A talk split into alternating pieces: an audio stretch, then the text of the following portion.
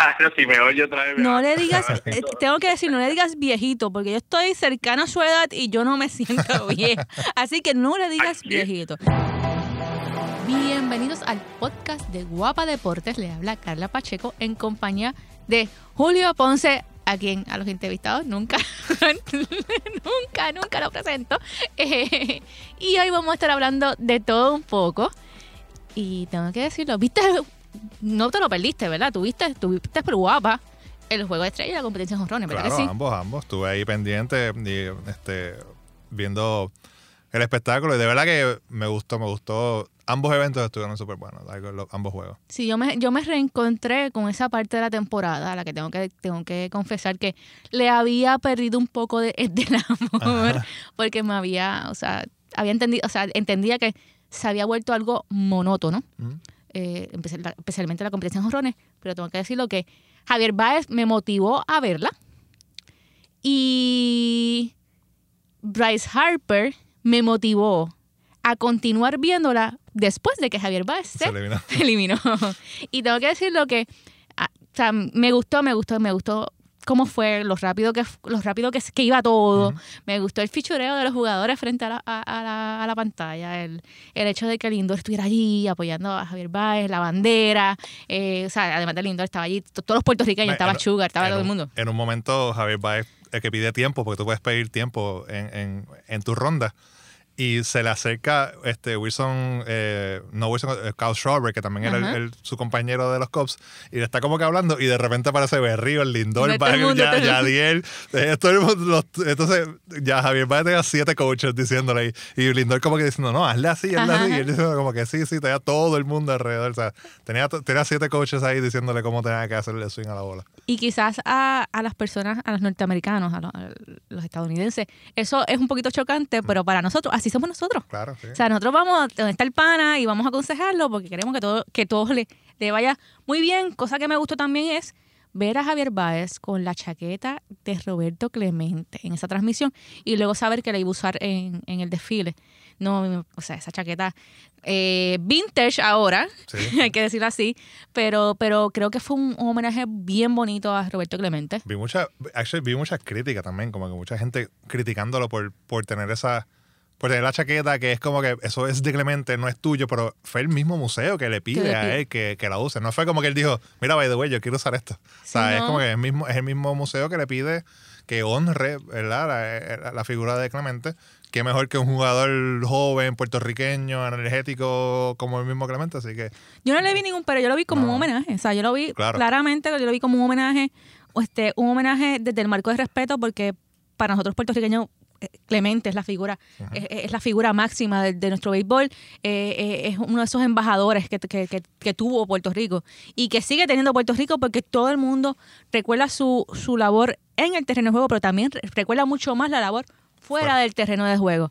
Eh, hay un premio que lleva su nombre precisamente por, por la labor de los peloteros fuera del terreno de juego, la labor comunitaria de los peloteros. Yo creo que el ver, para mí, ver a, a Javier Báez con esa chaqueta, explicar de quién era la chaqueta en la transmisión. claro, porque mucha gente como que No esa- y sabía, esa exacto, no sabía. Él, él, o sea, la transmisión se tomaron el tiempo de, de darle el espacio a Javier, porque yo creo que eso fue darle el espacio a Javier, de que explicara por qué tenía esa chaqueta y, y hablar un poquito sobre, sobre Clemente. Yo creo que eso, eso es aplaudible. Y yo me sentí con el pecho, cuando yo vi eso, yo me sentí con el pecho inflado, porque imagínate, está, está, está uno de los nuestros hablando de una de, de nuestras de nuestros pilares, vamos a ponerlo de, de esa manera, en, en, el, en el béisbol. Yo creo que una de las cosas también súper cool de- del juego de estrellas eh, específicamente, que es algo que empezamos a ver el año pasado, es que los jugadores están en el, en el con sus celulares. Y tú, y tú, estás, tú estás, o sea, tú estás viendo, esto se llama, para la gente que sabe de social media, de, de redes sociales, esto es el, el second screen experience, o sea, la, la- la segunda este, ventana, que tú estás viendo por televisión un evento y lo estás siguiendo también, estás siguiendo otras cosas en Twitter, en Facebook, en Instagram. Aquí tú entrabas Instagram y veías a Justin Verlander, a Aaron George, a Gleyber Torres, a Nelson Cruz, toda esta gente tirando Instagram lives y haciendo fotos y videos y es como que Imagínate si esto fuera siempre así. Que los jugadores, obviamente, o sea, No, claro que no. no va siempre va a ser así porque los, los juegos todo depende. Y esto es otra- y Esto es esto- esto- esto- exacto, esto es algo más fun, ¿no? Estamos vacilando, estamos jugando, queremos ganar, pero a la misma vez es, es- es para vacilar y para pasarla bien. Nelson Cruz, o sea, l- llevaba todo el juego diciéndole a, a Jim Segura, tú la vas a sacar, tú vas a dar un honrón, Y vas a dar un la, sacó, la sacó. Y hace el, el Instagram Live cuando está, cuando está bateando. Jim Segura da el honrón y él, "What? I told you, I told you. Y después están hablando en español entre ellos. Yo te lo dije que la ibas a sacar. O sea, ver toda esa interacción, verlos como literalmente. Nelson Cruz tenía 38 años y estaba como un nene chiquito, pasándola bien, riéndose, las, las sonrisas de todos, de oreja a oreja. Y eso es lo que le hace diferente a, a- a muchos de, de- a- bueno, a todos los, los All-Star Games desde el año pasado, porque eh, antes, pues sí, tú veías como que, DH, sí, se ve que la, está- la están pasando cool, pero tú no veías exactamente qué era lo que, cómo ellos estaban vacilando. Y ahora, con las redes sociales y, y- y con, con el acceso que ellos tienen y con, con- a toda la gente que estos jugadores llegan, pues tú sí puedes ver cómo la están pasando dentro de, de- de- del, del, del dugout. A Justin Verlander le pregunta a. No, no creo, no sé si fue Verlander o fue otro pitcher.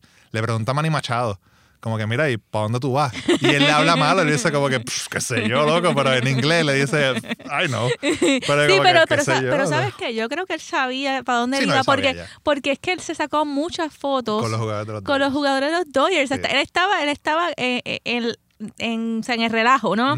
Con los jugadores y muchos selfies con los jugadores de los Dodgers. Y Yo creo que él tenía una idea ya de. sí, él, él- él- ya él sabía y, y creo que ese comportamiento de él eh, clarificó un poquito el panorama, lo hizo más claro y por eso es que una vez termina el juego de estrella, ya, o sea, termina el juego de estrella ahora y a los pocos, a las pocas horas, Ya estaba ¡pum! el rumor ahí ya estaba, ya estaba el rumor de que ya, ya, iba- ya iba a ir para los Dodgers. Ya, así que, y de, de ese cambio vamos a hablar ya mismo con. Palillito Santiago, Arnold Palillito Santiago, eh, todo, todo el mundo sabe, es jugador de béisbol. Eh, su papá es José Rafael Palillo Santiago, una de las grandes glorias de nuestro béisbol, un eh, ex lanzador de los Medias Rojas de Boston. Eh, y con él vamos a estar hablando tan solo de el juego de estrella. Vamos a hablar de qué podemos esperar de la temporada en esta segunda mitad. Vamos a hablar del cambio de Machado, por supuesto. Y de una de los. Vamos a hablar claro, o sea, esa serie entre Boston y los Medias Rojas, al puertorriqueño le llama la atención porque aquí o eres de los. ¿Cómo te explico? ¿Eres yankee, eres Medias Rojas o eres anti-yankee? Exacto. Exacto. Eres Porque- cualquier otro porque equipo, pero otro equipo, odias, pero a los odias a los Yankees y siempre vas a estar pendiente a qué sucede con los Yankees, qué sucede con esa división del este de la Liga Americana. Pero antes de eso, vamos a hablar nosotros. ¿De qué? Y vamos a hablar de tu momento favorito de esta primera mitad, de, de las grandes ligas. Ha habido un montón de... de, de de, De momentos, de momentos, de momentos. pero tenemos que hablar de, de cuál ha sido el favorito hasta ahora. Ok, yo tengo varios. Sí. Yo tengo varios y más adelante, fíjate, le puedo hacer esa pregunta a Palillito y darte uno ahí, en ese, Dame el top 3 entonces. eh, top en, ese, en ese momento. Pero tengo que decir la gran temporada que está teniendo Sugar, o sea, porque soy de Seattle, punto. O sea, él es mi jugador, él es puertorriqueño. Y tengo que decir esa, esa gran temporada donde estuvo, estuvo cerca de quebrar la marca eh, de salvados. De Francisco Rodríguez antes de la pausa del Juego de Estrellas. Eh, está yendo una temporada fenomenal eh, con los marineros. Eh, se, ha, se ha establecido como ese cerrador seguro. Ya empezaron las comparaciones con Mariano Rivera. eh, y todo, y todo eso, pues, está, está, está en este, en este, en este, en esta aura, ¿no? De, ya está entrando en esta aura de superestrella en las grandes ligas. Y cada vez que un puertorriqueño, más allá de si está en mi equipo o no, entra, te- o sea, entra a tener esa, esa aura de superestrella, oye, tengo que, tengo que alegrarme por eso. Y tengo que, o sea, tengo que decir que ese es uno de los, mis momentos favoritos. Eh, otro momento favorito para mí. Fíjate, la temporada que está teniendo Di Rosario. Sí. Sí, y es porque a Di Rosario lo conozco desde que jugaba aquí con Mayagüez. Eh, he visto su carrera, o sea, desde que fue seleccionado en el draft, he visto su ascenso a, la- a la- a las grandes ligas. Eh, lo estuvimos entrevistando para el programa que aquí salió eh, From Home, el documental que salió From Home. Y tengo que decirle que después de conocer quién era él, de dónde él sale, cómo es él, cómo es su familia, uno siente, o sea, uno se siente próximo a, a- a los jugadores, ¿no? Entonces, el, el ver lo bien que le está yendo y cuánto le ha trabajado para que le vaya así de bien, cuánto se ha esforzado por hacer las cosas bien, o sea, y he visto cuánto lo quieren en Minnesota. Es verdad. O sea, los fanáticos, tengo que, o sea, tengo que decirlo, los fanáticos adoran a Eddie Rosario en Minnesota. Sí, sí. Y, y ver, ver, ver cómo él va creciendo, o sea, y, y repito, lo estoy, lo estoy siguiendo desde que, desde que firmó. O sea, ver cómo él poco a poco se ha ido desarrollando y ha ido, y ha, y ha ido eh, des- eh, desarrollando su juego y, y puliendo sus habilidades, que by the way, él, cuando filmó él, él- él- o sea, era bien bueno en, el- en el béisbol, o sea, por eso. Por eso es que se, por eso es que se convirtió rápido en un prospecto Claro. de, de- de Minnesota. También eso me alegra. Y el tercero se lo dejo a, cuando hablé con Palillito, para, para que yo dejara algo de suspenso. Tú te fuiste más en como que en momentos overall, como que, o sea, en situación, en, o sea, en momentos, y yo me voy a ir como que, Ajá. Específico, específico. específico. Ajá. para mí, el primero es el no-hitter de James Paxton. Ok, sí. Porque es el primer no-hitter que, que, que veo en, en televisión completo. Porque, o sea, me senté a ver el primer juego. Aquí ya yo he visto par de, de- no- yo he visto par de no hitters. o sea, Pues- y yo creo que por eso es como que. Yo he sido parte de no-hitter. A mí me dieron dos no-hitters corridos en- cuando estaba jugando 15 y 16 ayer en Ponce una vez. Este, que yo- de hecho, fui el último out de uno y, y estaba bien molesto. Pero ese, ese juego lo pude ver completo desde, desde principio a fin. Y fue como que cuando estaba en la cuarta entrada, como que, ah, pues esto James Paxton lo hace bastante. Como que no, no, no permite hits. Y después en la sexta entrada, cuando ya es oficial, es como que, "Mm, esto está interesante. Y después en la séptima, en la octava, era como que, ok, Ok. tranquilícense, o sea, controlen sus emociones. No, no hablen mucho, no, hablen hablen mucho. En la octava es como que, ¿qué está pasando aquí? Esto, y ya como que en la transmisión lo estaban, lo estaban mencionando. Tú ves la gente en Twitter diciendo como que, ok, esto está Ujú. pasando. Dice, no, no. Una, una, una, una, una, una entrada más. Y después en la última, cuando en un momento él tira un picheo que va a 97 millas por hora, tú dices, nada, ya lo hizo. O sea, ya él sabe lo que está pasando, él sabe dónde está. Y, y porque muchas, esto pasa también con muchos eh, jugadores que no se dan cuenta que están tirando un no-hitter hasta la última entrada a veces, o en la octava entrada, que están tan concentrados que dicen, tío, espérate, ellos han dado hits. Y cuando miran, ahí es que ven que hay un cero. Yo creo que ya para esa última entrada él sabía lo que estaba pasando. Y después ese Josh Donaldson, o sea, vamos, un tipo que fue en de la liga. Una roleta dura por tercera. Y el tiro de Kyle Seager fue como que, sí, eso, o sea, de verdad que es, fue, como dije, fue el primero que pude ver de, de principio a fin. Es el de mi equipo. Ajá. Así que eh, por eso, para mí, ese eh, hasta ahora. es- El momento, ese es el momento. El segundo no es de mi equipo, pero sí también es uno de mis jugadores favoritos, pues fue el jonrón de Lindor aquí en el Bison, que también, También, lo pude ver. no, y, y el sentir la vibra en el Bison, toda esa gente gritando a la misma vez. ¡Wow! O sea, Eso fue es como increíble. que el, el hecho de que, porque eh, por lo menos, no sé si tú, si tú lo viviste de la misma manera, o sea, si tú lo sentiste de esa misma manera, pero cuando él batea, todo el mundo, ¡uh! Sí, y cuando sí, entonces, sí. cuando pasa la verja, todo el mundo, ¡wow! Y todo el mundo con las manos arriba. Sí, porque- O sea, es otro- porque- otra- otra o sea, una cosa, yo nunca había vivido algo como eso en el, en el Irán Bison. Yo lo- lo- a lo más cercano que lo, que lo pongo, ese, ese sentido de todo el mundo, el, ¡juá! que es tan boricua, o sea, eso es- no, no, no, no pasa en ningún lado, en ningún otro lado. Lo comparo viendo los juegos de fútbol de los Islanders así, cuando los Islanders, cuando los Puerto Rico Islanders en Bayamón estaban fuertes y venían los jue- equipos de Costa Rica y México y, y perdían aquí contra el equipo local. Cuando metían esos goles era como que todo el mundo- ese.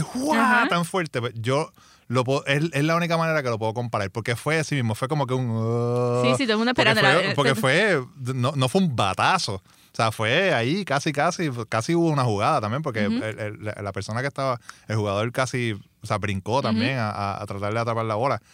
Pero cuando pasa y todo el mundo, el ¡guay! Saber que estaba la familia allí, todo el mundo, aunque tú le, aunque fuese puertorriqueño, pero eh, tu equipo en Minnesota, tú lo gritaste también porque es como que wow, o sea, y hacerlo en San Juan, hacerlo en el Bison, al frente, al, al frente de su gente, de verdad que eso fue, fue, fue, fue, fue bien especial. Y el tercero, que no es de ninguno de mis dos equipos, pero lo vi también y me encantó, fue la pelea de, de, de, lo- de eh, contra los Yankees.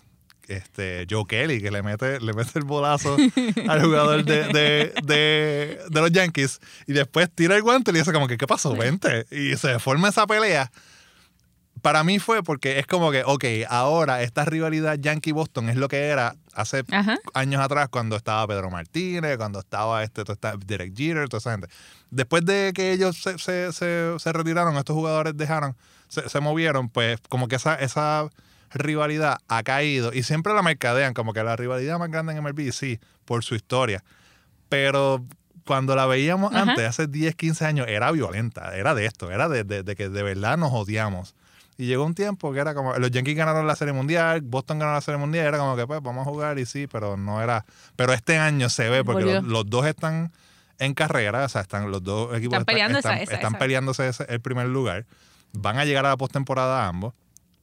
Y esa pelea fue como que, te- yo te odio, tú me odias y nos vamos a dar hasta en la cara literalmente. Lo- y te voy a decir este comentario, ¿no? Es que cuando tú ves las peleas de los años 70, 80, Sí, era, eh, aquello era heavy, Era o sea, heavy, y, era fuerte, era y si, y, si, y si no me creen, pongan en YouTube Nolan Ryan. sí, sí, no, no la rayan.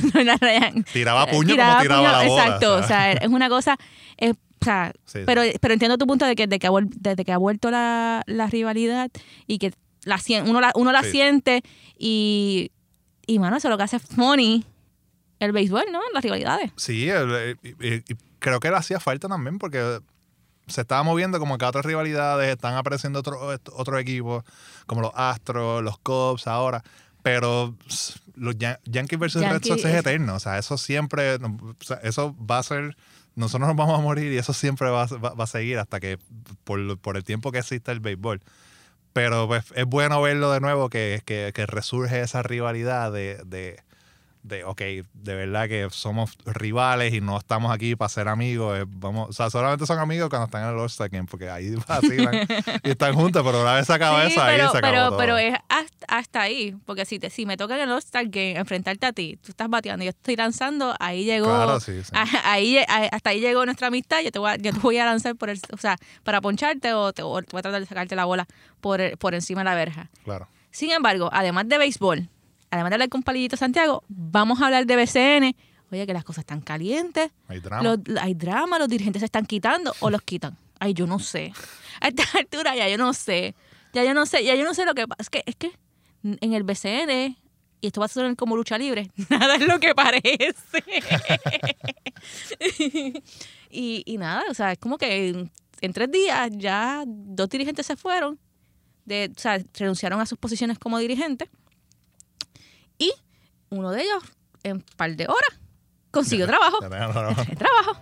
Y sobre eso vamos a hablar con Marcos Mejía, eh, quien tiene un blog la- en La Pintura Deportes, donde habla de BCN, habla de, de todo tipo de deportes. Así que, sin más preámbulos, empezamos con Palillito y el béisbol. Nos encontramos con Arnold Palillito Santiago de Me Gustan los Deportes, eh, la- una página que yo sigo mucho eh, en las redes sociales, pues porque además de darme actualidad, pues me da también entrevista con los jugadores de grandes ligas, o sea, puertorriqueños y no puertorriqueños, porque Palillito habla de todo.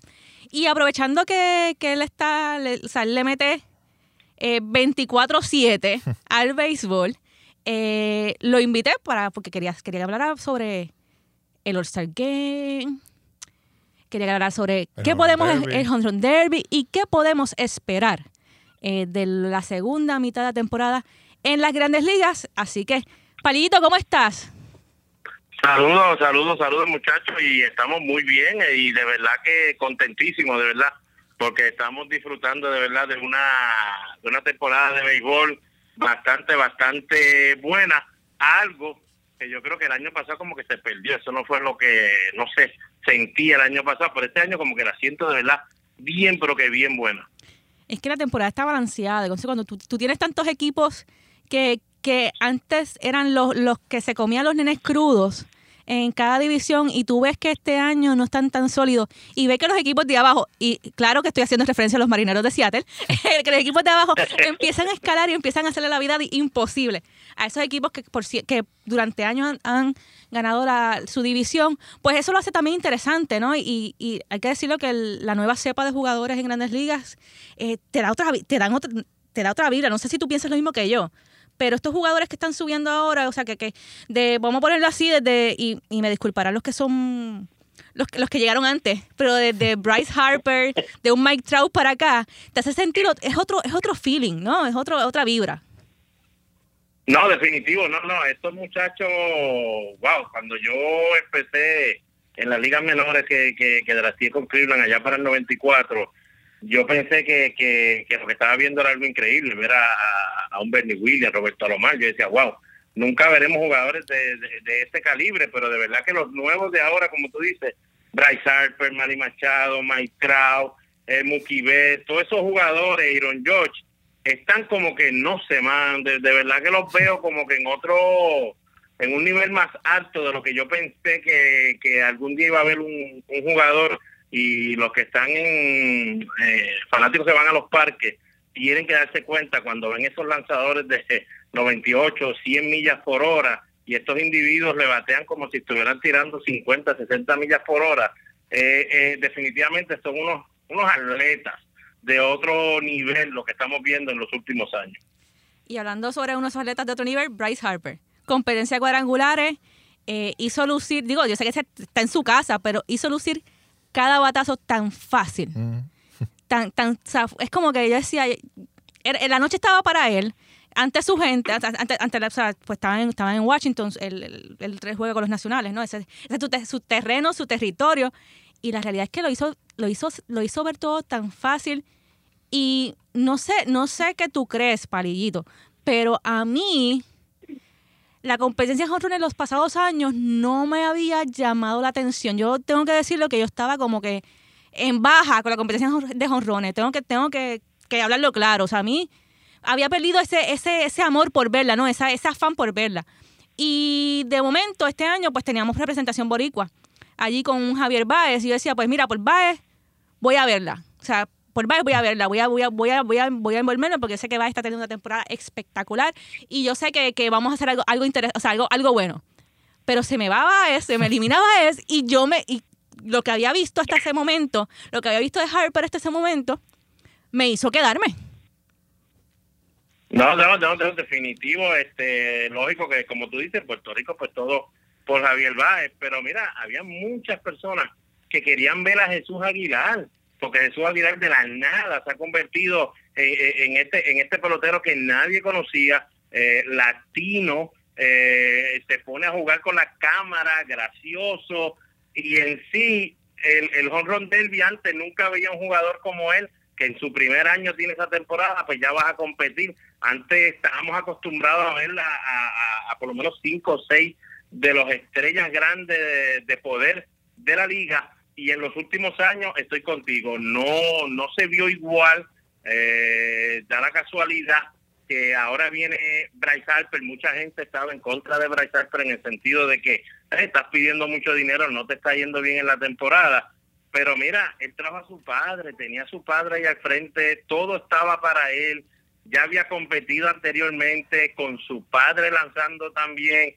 definitivamente, si, si alguien está trabajando bien ahora mismo en cuestión de agente, mercadeo y todo eso, tiene que ser entonces el grupo de, de Bryce Harper porque le aseguraron por lo menos ponerle al frente la situación donde él podía hacer lo que hizo y hacer que la gente se olvidara de los 2.14, 2.20 que está bateando y del dinero que está pidiendo. Yo creo que también ayudó mucho, como mencioné en el último episodio, el formato. O sea, al cambiar el formato, antes eran los nueve outs y si no dabas un, si, si no tirabas una línea, pues podíamos estar ahí media hora viendo a un jugador. Pero este ahora por tiempo, o sea, tienes tantos minutos, entonces tienes que dar dos honrones de más de 440 pies para tener 30 segundos adicionales. Y es como que, o sea, solamente necesitas, si empatas, pues necesitas uno, los buzzer beaters, como que pegar el último cuando te quedan par de... Eso lo hace mucho más emocionante y ayuda a, como tú dices, a estos jugadores como Aguilar, como Harper, como Abae, que son eléctricos, que, que, ¿verdad? que le gusta estar en las cámaras y, y, y dar esta energía pues ayuda a eso mismo, porque es más como que pues estoy eh, en el béisbol, el béisbol es tan lindo y tan, y, tan diferente porque no hay tiempo. O sea, no hay un reloj, tú no estás corriendo contra el reloj como el baloncesto o en el fútbol. Pero ahí en ese momento sí hay reloj. Y es como que los jugadores no están acostumbrados a eso. Tengo que pegar 19 jorrones en dos minutos y medio. Es como que es, es diferente y yo creo que eso le ayuda un montón.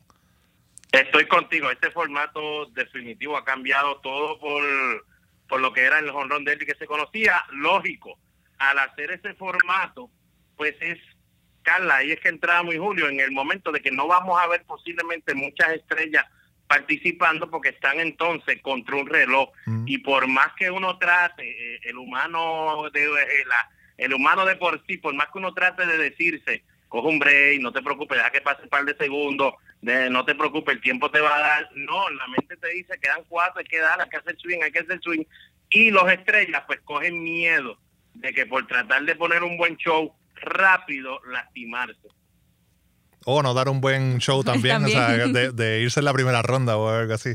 Hay que, hay que También, recalcar que este run derby se dieron, fue el más que se han dado en la historia. Fueron 221 honrones, o sea, todo el palo a todo lo que da. Y Javier Baez fue el que pegó el honrón más largo con 479 pies, casi nada. Que Javier Baez está teniendo una, tem- una temporada o sea, de ensueño, de ensueño y está demostrando su madurez y, y también está demostrando que, que, que los problemas en, eh, en cuanto a, a los ponches y su, y su bateo han quedado rezagados, eh, que ya no es el mismo, el mismo jugador, pero pasando, vamos a pasar ahora al juego de estrellas, donde tengo Palillito, discúlpame, pero tengo, pero exacto, discúlpanos, pero tengo que echármelas porque Edwin Sugar Díaz eh, se llevó la victoria.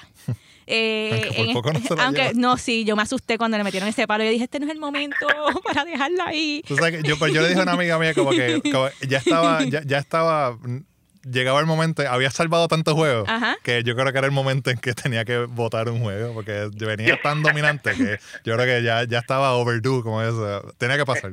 Pero tengo que decirlo que, que verlo a él, o sea, Sí. el, el- el lanzar en el juego de estrella, porque es de mi equipo, por eso lo estoy diciendo, porque es de mi equipo, y, y después, o sea, alegrarme con que se llevó la victoria eh, en ese partido, me hizo la noche y quizás la semana.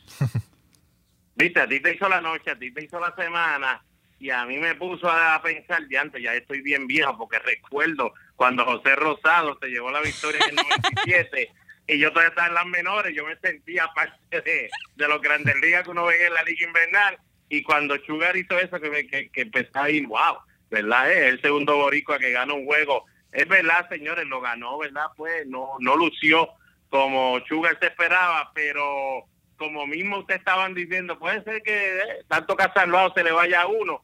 Pues acá yo estaba hablando con mi padre por teléfono, entonces los dos estábamos diciéndonos, ay, yo quisiera que, que Sugar de un out nada más, que no lo traigan para toda la entrada, porque la gente tiene que entender, por lo menos los, los, los que están en Puerto Rico, que, que rápido empiezan a hablar, eh, eso no es fácil, ¿sabes? Cuando él se mete esa loma, igual que Berrío y Jiménez, pero ellos no tuvieron que pichar con el juego en la línea para ganarlo o salvarlo para su equipo. Eh, ellos pues estuvieron en el medio, pues fue bregar un poquito más cómodo. Pero para Sugar, tú sabes, él está saliendo con Nahuabo en el pecho, Puerto Rico completo en ese pecho, 35 mil personas ahí eh, en un parque, millones que sabe que lo están viendo en Puerto Rico.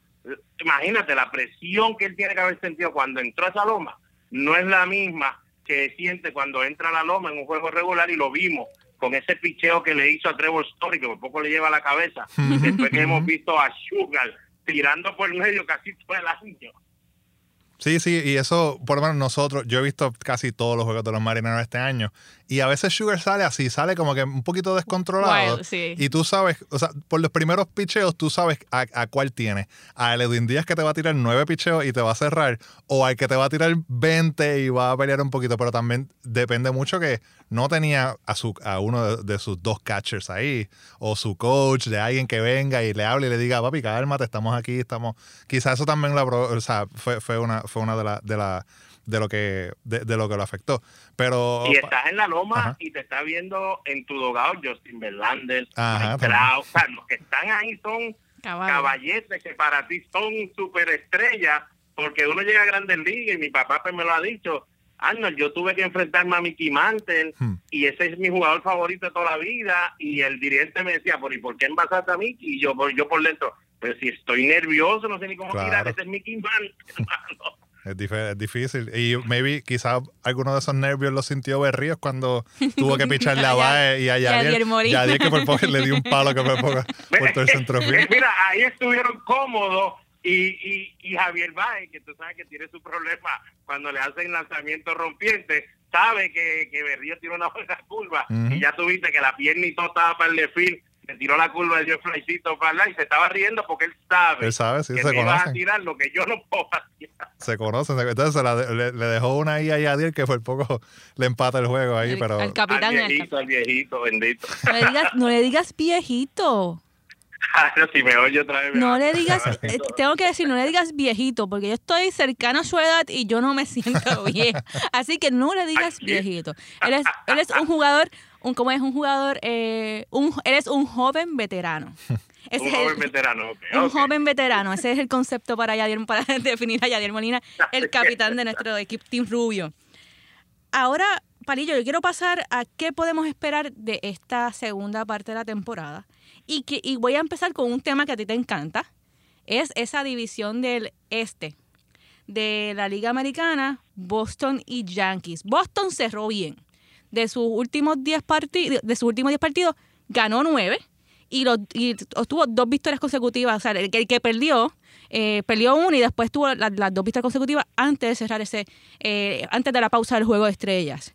Eh, los Yankees están ahí a cuatro juegos y medio debajo de ellos, pero te pregunto, eh, ¿Boston podrá mantenerse en ese primer, en ese primer lugar o, o vamos a ver que esto se va a definir eh, en la última, en el último día de la temporada, allá, allá para, para, para agosto, para, para finales de agosto?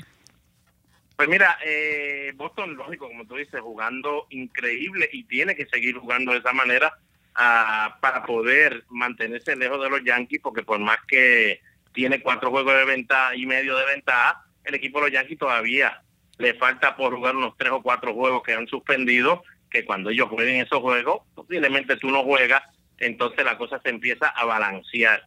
¿Qué pasa? El bullpen de los Medias Rojas de Boston no es confiable. Matt Barnes no es un tipo que tú te sientas seguro cada vez que sale en la séptima octava entrada. Joe Kelly siempre ha sido un jugador que te picha bien un mes, al otro mes no, está en ese mes ahora de que no tira muy bien, eh, no tienen ese relevista zurdo como lo tienen los otros equipos. Eh, yo de verdad pensaba y de verdad estaba rogando que cogieran al cerrador de San Diego, Brad Hunt, Hunt. se acercó Cleveland y lo agarró primero. Cleveland, ese para mí hubiese sido tremenda movida, un ejemplo para el equipo de los Medias Rojas de Boston. Eh, yo creo que estoy pensando que mucha gente piensa como tú que el último juego que se van a enfrentar en septiembre posiblemente sea cuando se decida esto. Eh, pues mira, yo creo que ellos entre sí van a jugar para 500. Yo los veo ganando 9-1, ganando 9 el otro y lo, lo- lo- el standing se queda igual con ellos. Es cómo juegan con los demás equipos. Boston, si quiere ganar, tiene que seguir ganándole a los equipos que tiene que ganarle.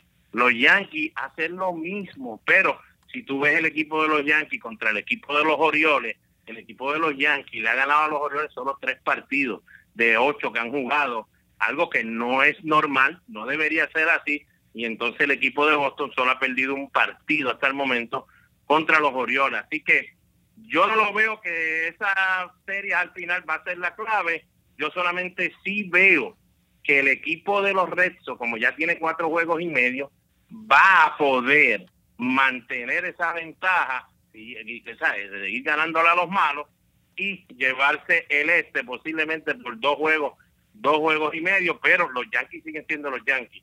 Vamos a, hablar claro, ganárselos en su casa no está fácil. Eh, vamos a ver qué pasa en julio 31, porque si los Yankees cogen un buen lanzador abridor y no tienen que bregar mucho con Tanaka y Sonny Gray, serle fuerte de ese de ese tercero o cuarta posición, eh, esa rotación entonces cambiaría un montón y Boston tendría problemas. Eh, te quería preguntar también sobre la división oeste. Tengo que hacerlo. Oye, Seattle, Seattle salió, Sa- Seattle salió un hueso duro de roer, eh, sorprendiéndome a mí como fanática y sorprendiendo a muchos. Y se posicionó en esa, en esa primera posición eh, de, la, de la división oeste de, de la Liga Americana. Pero sin embargo, le dieron criptonita en las últimas dos semanas de, de antes de la pausa del juego estrella y cayeron un poco. Sin embargo, todavía siguen en el, segundo puesto. realmente, realmente, es Seattle, ¿podríamos considerarlo un contendor real para destronar a Houston en esa división? Wow, ese, ese, ese es el, eh, esa es la clave. Si tú me estás preguntando un ejemplo para tumbar a alguien para llevarse segundo wildcard, definitivo que lo pueden hacer. Eh, siéntete cómoda de que tienen una buena oportunidad con todo y eso que, que está por ahí el equipo de Oakland, haciendo de la suya. Eh, pero si te vas a pensar en destronar un ejemplo a los Astros y llevarte la división, no, yo, yo, yo te puedo decir ahora que no importa la movida que se haga en julio 31, el equipo de Seattle va a tener esos problemas. El equipo de Seattle ahora mismo, como tú sabes, James Paxton, su mejor lanzador, ya tuvo que salir el último partido con un problema de molestia en la espalda. Le dijo a todo el mundo que nunca había sentido esa molestia de esa manera. O sea, en otras palabras, eh, preocupante para él ya esa molestia, así que ya te va a tener que buscar la manera ahora de usarlo con, con, pañales, como uno dice, para que no se le lastime y lo pierdan por completo. Félix Hernández, pues lamentablemente ya no es King Phillips, ya es, eh, eh, eh, qué sé yo, el, el, Chester, el, el payaso de, del, castillo. pero todavía pues tiene su maña y puede pues por lo menos tirarte cinco entradas Bullpen, sabemos lo que ya está haciendo Edwin Díaz. Eh, preocupa un poquito que ha lanzado un montón para lo poco que lleva en las grandes ligas, pero yo creo que no puede aguantar. Eh, Jesús Colomé en la octava eh, es buena buena movida la que hicieron ahí, pero yo creo que se les va a hacer bien difícil de verdad a ellos ganar el segundo wildcard. Yo creo que lo pueden ganar, pero se les va a hacer hasta difícil ese ¿Destronar a los Astros de Houston? No creo. Hablamos ahora de la Nacional, cómo cambia todo este todo este panorama con Manny Machado llegando unos Dodgers que han estado, empezaron fríos, se calentaron un poquito y ahora pues tienen a tienen en un cambio que es 5 por 1, o sea, eh, por un mandan cinco prospectos a, a, Baltimore por Manny Machado. Eh, bueno, este, wow, lo interesante de ese cambio es que por lo menos el equipo de los Orioles cogió a Yusniel Díaz, que era en ti el prospecto que ellos buscaban de los Dodgers. Los otros cuatro, pues es como una sopa caracol. Depende de lo que salga de aquí, no, los Dodgers no tuvieron que dar nadie. Un ejemplo del de de los 25 de ellos, no tuvieron que sacar a alguien que estaba ya en triple A cerquita para estar en el equipo. Eh, en ese aspecto, los Dodgers pues salen de oro, pero el equipo de los Orioles como tú ya mencionas, te lleva cinco jugadores, algo puede salir de ahí, no solamente Junior Díaz, puede sacar, ellos necesitan reconstruir por completo ese equipo de los Orioles, pero los contratos malos que ellos tienen, eh, no le posiblemente se tarden tres o cuatro años más que salgan de esa situación. ¿Cómo cambia el oeste de la nacional? Mira, este, wow, sencillo de verdad. Eh, lo que ha hecho el equipo de los Dodgers. Antes de que llegara Machado ahí, todos los que ellos ponían en el campo corto, eh, como sabes, Cori sigue lastimado hasta el año que viene. Ahí usó a Kike Hernández, usó a todo el mundo que pone ahí Chris Taylor. Estaban bateando 2.67 con 15 cuadrangulares y llegando a base a un promedio de 3.59. El equipo, como tú dijiste, está jugando bien. Desde hace ya 28 juegos es el mejor equipo que está jugando en las grandes ligas Ahora tú vienes y remueves eso que estaba dando el campo corto y pones un individuo bateando 3.15, 24 honrón, llegando a base 3 a un promedio de 3.87. En otras palabras, ha removido un jugador regular para poner una superestrella en el campo corto en un equipo que ha estado jugando de, en otra en otra liga en los últimos, yo diría, mes y medio. Nada, yo creo que los Dodgers aseguraron por lo menos ya de que esa división ellos van a poder tomar el control. Cualquier cosa puede suceder en el béisbol. En julio 31 otra cosa puede pasar para el equipo de Arizona, para el equipo de Colorado. Pero definitivamente la movida de Machado, le para mí, le da el timón de esa división en los playoffs, cosa diferente. Porque yo creo que ellos tienen que pensar que tienen que meterse por medio en una serie mundial o Houston o los Yankees o el equipo de los Medias de Boston con el picheo que tienen ahora mismo, creo que tienen muchos problemas si usted quiere sentirse que ya ganaron la Serie Mundial. Pero desde la división, yo creo que es difícil ahora para Arizona, Colorado, pensar, vamos a bajar los Dodgers de ahí, si no, pues van a tener que jugar el béisbol hasta lo último y ver qué sucede. Y que la división está difícil porque el tercero que es los Giants están solamente a cuatro juegos atrás, así que ahora mismo está pegada, pero vamos a ver entonces cómo, cómo este cambio de Machado afecta. Y antes de culminar, Palillo, dime tu momento favorito de la primera parte de la temporada, porque obviamente el mío fue cuando Seattle estuvo una semana y media, porque fue una semana y media en el primer puesto de la división oeste de la Liga Americana. bueno, bueno, para mí, este, bueno, tengo dos momentos clave, lógico, soy bostoniano, pero como quiera, creo que son dos momentos que, que, que, muchas personas también le, le llenaron de, de, satisfacción cuando pasó ese momento. El primero, ver a un Alex Cora vestir el uniforme de los Medias Rojas de Boston como dirigente en las grandes ligas. Eh, juego con Cora desde que tenemos 11, 12 años. Eh, la amistad es del hermano, eh, es algo, lo que tengo con Cora es de otro mundo y jamás en mi vida, con todos los años que jugué con Cora, compartí con él y hemos salido para todos lados, yo hubiese pensado que iba a ser el dirigente, especialmente de los Medias Rojas de Boston. Así que ver ese, esa inauguración aquí en el Fenway Park y verlo a él salir definitivo, me sentía que estaba viendo en ese momento el Team Rubio, saliendo el dirigente del Team Rubio con el uniforme de Puerto Rico. Así que ese momento para mí en esta temporada, yo estoy seguro que para muchos boricuas definitivamente eh, ha sido un momento bien grande y los otros días viví el jonrón de Mookie con base llena después de 13 lanzamientos.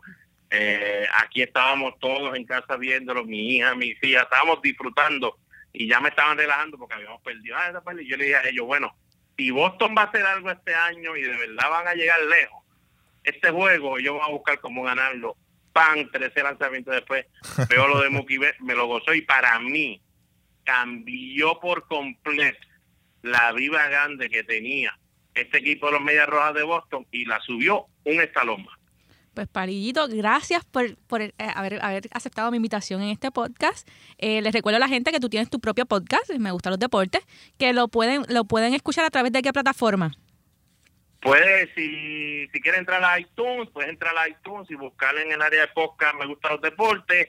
También si tiene Android, después en Google Play, puedes buscar en el área de podcast Me Gustan los Deportes. Y también nuestra página de Facebook Me Gustan los Deportes. Y también estamos en las redes sociales por todos lugares. Así que nada, y para mí, eh, gracias a ti, gracias a Julio. Y de verdad, buena suerte con lo que están haciendo porque necesitamos que por todas las esquinas de Puerto Rico, por todos los medios, podamos dejar de saber a las personas que el deporte de verdad en Puerto Rico se necesita.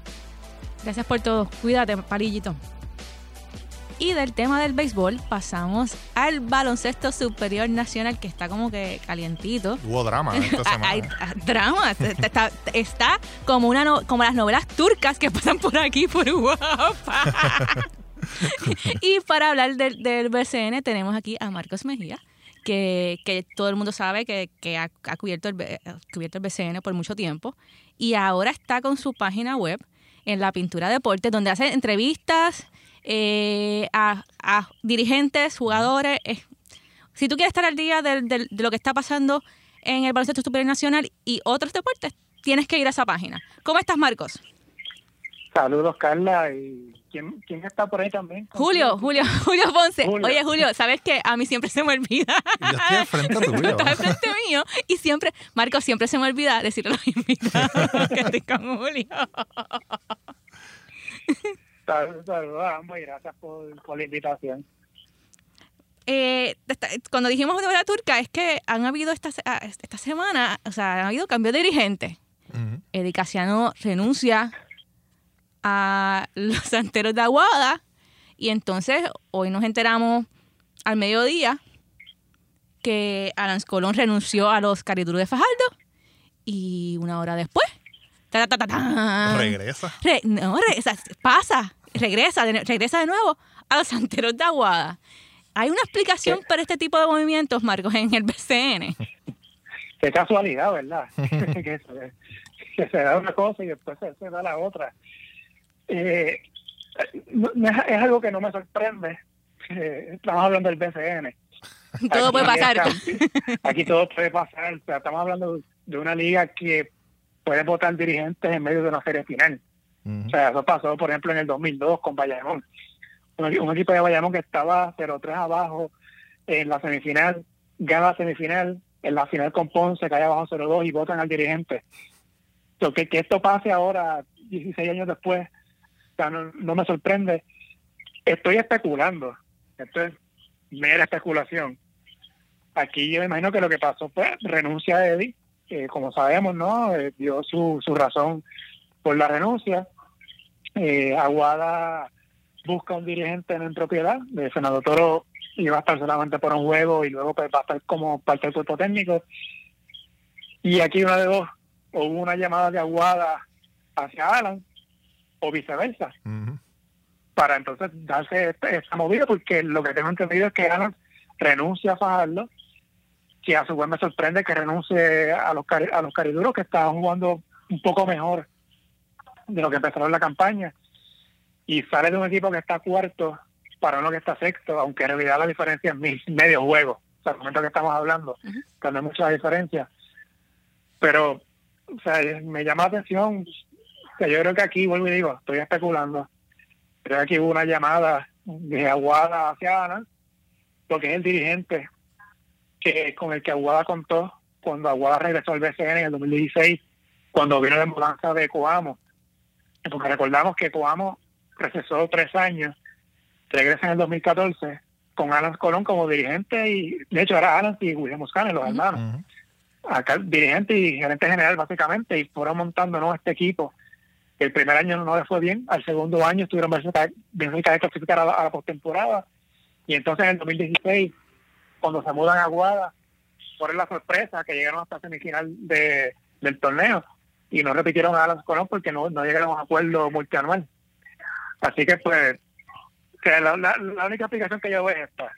Pero yo, yo, yo, yo, y montándome en, en, el, en el carrito de la especulación también, en el tren de la especulación, no sé, pero es que, es que Felo Rivera eh, hace cosas extrañas eh, con los dirigentes en momentos en que uno no puede entender sus movidas. Y mm, digo, montándolo en la especulación, se pudiera pensar también que en vez de ser una renuncia haya sido un despido y hayan salido a los, a los medios y ante la ante la fanática a decir que fue que renunció. Podría ser, bueno, como se parece en, la, en situaciones del gobierno que dicen que renuncia por situaciones personales. Y en verdad, que, sabemos que, es mentira, que, que lo están despidiendo. Pudiera ser. Eh, hace como dos semanas antes del juego de estrellas, eh, Fajardo estaba en una mala racha, de hecho perdieron dos juegos corridos como por más de 30 puntos. Y yo le hice la pregunta a Felo si iban a hacer algún cambio de, de, dirigentes, porque ya habían hecho cambios de jugadores, eso fue cuando cambiaron a, a, Ricky Sánchez, hasta lo recibieron en cambio, eh, que le enviaron a que Ortiz a Humacao, eh, firmaron a la, a la de Ayuso, que estaba gente libre, eh, hubo cambios de refuerzo, yo pues, ¿qué más pueden hacer? pues si el equipo no reacciona, pues un cambio, de dirigente. Y él dijo pues que eso pues se iba a evaluar, como que no lo descartaba, pero el equipo empezó a reaccionar y empezó a ganar juegos. Inclusive la ofensiva empezó a surgir, hubo como segundos corridos que anotaron más de 90 puntos, eh, Milburn eh, como refuerzo para hacer un trabajo bueno. El equipo estaba jugando bien, tomando en cuenta que la temporada es una bien cerrada. Yo creo que aquí también una desesperación por apoderado, eh, la fanaticada, que pierden dos, tres juegos corridos y se desesperan. Está fuera de un. El resto está ahí en pelea. O sea, y una temporada está bien cerrada. Si fue un despido disfrazado, no, no sé, de verdad que, que, no sabría decirte. Me, sorprendería que, eh, porque uh, eh, Fajardo anunció a, a Alberto Arroyo como nuevo dirigente. Entiendo yo que es en propiedad. No, no vi que fuera como interino. Eh, que creo que entonces se van a quedar con él, que no van a hacer ninguna movida. Así que pues, no sé, de verdad, esto que es la especulación y pura pura coincidencia, si lo queremos ver de esa manera. Qué casualidad. sí. Y por eso decimos que es una novela turca, porque pues en las novelas turcas uno nunca sabe qué es lo que está pasando realmente y solo es apariencia, ¿no? Oye, si vienes a ver este año, el año pasado el BCN tuvo varias controversias durante la temporada.